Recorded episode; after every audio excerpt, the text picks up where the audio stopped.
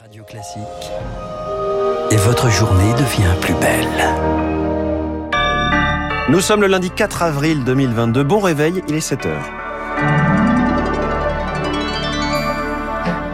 La matinale de Radio Classique avec François Geffrier. L'horreur et la désolation à Boutcha, dans la banlieue de Kiev. Des cadavres de civils jonchent les rues après le départ des forces russes. Volodymyr Zelensky accuse Moscou de meurtre et de torture. La dernière semaine, marathon des candidats à la présidentielle. Valérie Pécresse invite ses soutiens à la révolte et à déjouer le match Macron-Le Pen annoncé au second tour. Et puis, si vous, vous venez de vous lever, n'allumez pas la lumière, peut-être pas toutes les lumières. RTE, le gestionnaire du réseau d'électricité, invite les Français à limiter leur consommation entre 7h et 10h en cause la vague de froid. Après ce journal, 7h10, jusqu'où ira la démagogie des programmes non financés? Ce sera l'édito de François Vidal. 7h15, une inflation à 4,5. On va voir comment ne pas laisser son épargne fondre. Je reçois François Moignet, directeur de la rédaction d'Investir. Radio Classique. À la une, Lucille Bréau, l'enfer aux portes de Kiev en Ukraine. Les images ont glacé les capitales occidentales, des fosses communes, des corps de civils partout dans les rues, parfois mains liées dans le dos. Que s'est-il passé à Boutcha, à 30 km au nord-ouest de la capitale ukrainienne reprise aux forces russes? Les corps de 410 civils ont été découverts dans la région de Kiev ces derniers jours. Washington, Paris, Berlin, Madrid et Londres, tous dénoncent des atrocités et des crimes de guerre. Volodymyr Zelensky, lui, accuse ce matin. Je veux que chaque mère de chaque soldat russe voit les corps des personnes tuées à Boutcha, à Irpin, à Ostomel. Qu'ont-ils fait? Pourquoi ont-ils été tués? Que faisait l'homme qui descendait la rue à vélo?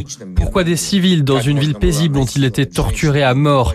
Comment des femmes ont-elles pu être violées et tuées devant leurs enfants? Comment leurs cadavres peuvent-ils être profanés, même après la mort?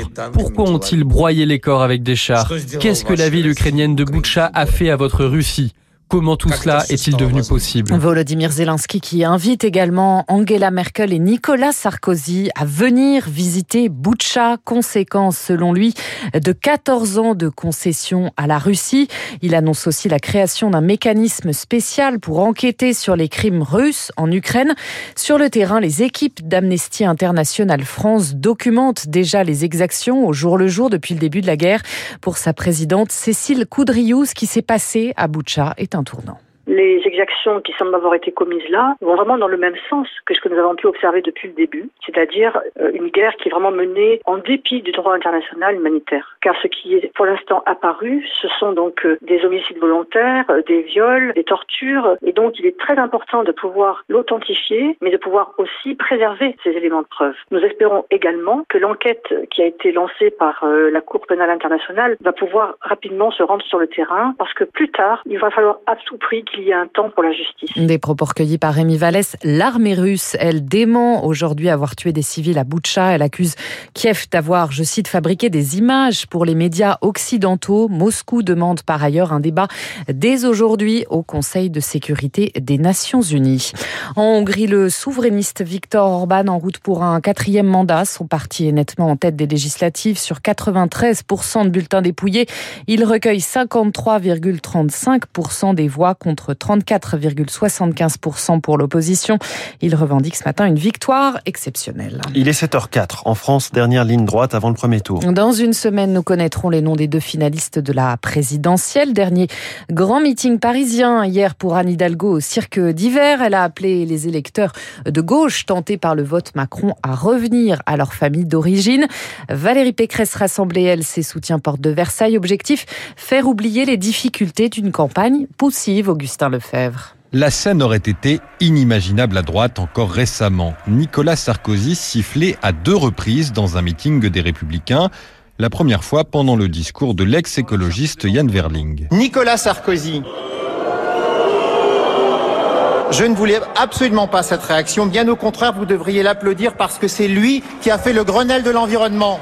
Tout avait pourtant été fait pour tenter de montrer une famille politique unie, une vingtaine d'interventions ou de discours en introduction, dont celui de l'ancien rival Laurent Vauquier, jugé trop à droite il y a quelques années, hier chargé de répondre à ceux qui estiment que Valérie Pécresse est centriste. Valérie porte un projet de droite sans complexe. Un projet d'autorité. La candidate, elle, multiplie les attaques contre l'extrême droite où le président sortant, plus à l'aise qu'au zénith, elle veut transformer son échec en force. Vous m'avez vu gagner. Vous m'avez vu trébucher. Vous m'avez vu me relever.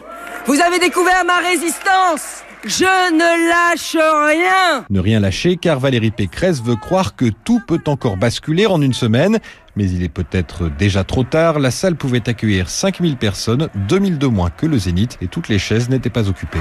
Valérie Pécresse attendue aujourd'hui en Guadeloupe. Philippe Poutou, lui, sera en meeting à Bayonne ce soir. En Corse, encore des violences lors d'une manifestation pour Yvan Colonna. Des affrontements ont fait 15 blessés, dont 3 graves à Ajaccio. Les manifestants ont notamment jeté des panneaux électoraux sur les forces de police. On éteint la lumière ce matin entre 7h et 10h. RTE, le gestionnaire du réseau d'électricité, appelle les Français à réduire leur consommation. La vague de froid entraîne en effet un pic, alors que près de la moitié des centrales nucléaires sont en maintenance. Concrètement, on évite donc de lancer une machine à laver, par exemple.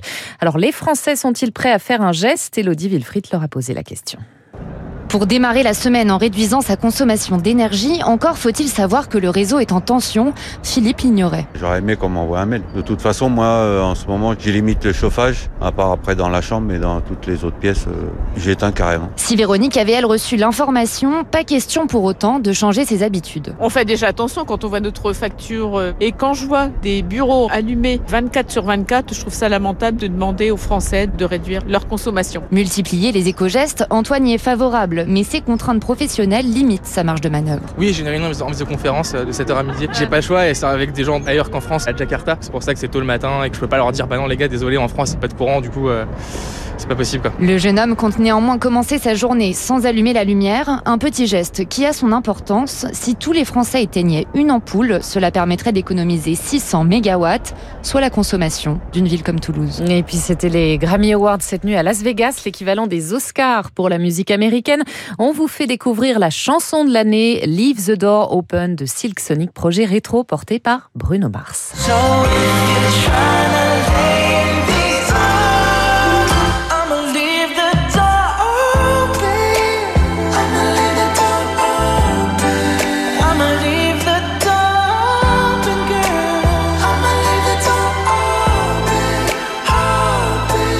Ça vaut le coup de laisser la radio allumée quand même. Ouais, c'est vraiment une machine à tube, hein, Bruno Mars.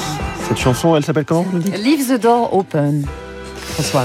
Merci beaucoup, c'était le journal de Lucille Bréau, prochain journal 7h30, Charles Bonner. Dans un instant, l'édito de François Vidal et la campagne du second tour a déjà commencé, c'est une autre petite musique. C'est sur le pouvoir d'achat qu'elle se joue déjà entre les deux probables finalistes. Puis cette question, l'inflation explose, comment éviter que votre épargne n'implose? François Monnier du journal Investir a au moins trois pistes.